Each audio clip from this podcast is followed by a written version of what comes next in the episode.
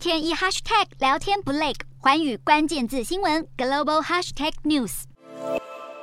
位于西非的加纳，在这个月稍早验出有两人感染马宝病毒，这两名患者已经因为治疗无效而身亡。马宝病毒和伊波拉一样致命，与伊波拉同家族，是人畜共通传染病。病毒是透过果蝠传染给人类，接着造成人传人。感染患者则是透过体液传播给其他人。患者遭到感染后会出现高烧、肌肉疼痛、腹泻、吐血和出血等症状，死亡率介于百分之二十四到百分之八十八，要视病毒株和管控状况而定。目前对马宝病毒无药可医，也没有疫苗可施打。马宝病毒疫情最初是在一九六七年时在德国的马堡出现，当时造成七人病没。后来在非洲数个国家出现疫情，二零零四年在非洲安哥拉造成两百多人死亡。当局警告民众远离蝙蝠洞穴，在食用各种肉类之前也要彻底煮熟。医疗人员得做好防护，而对一般民众而言，如果出现社区感染，要避免群聚，降低感染风险。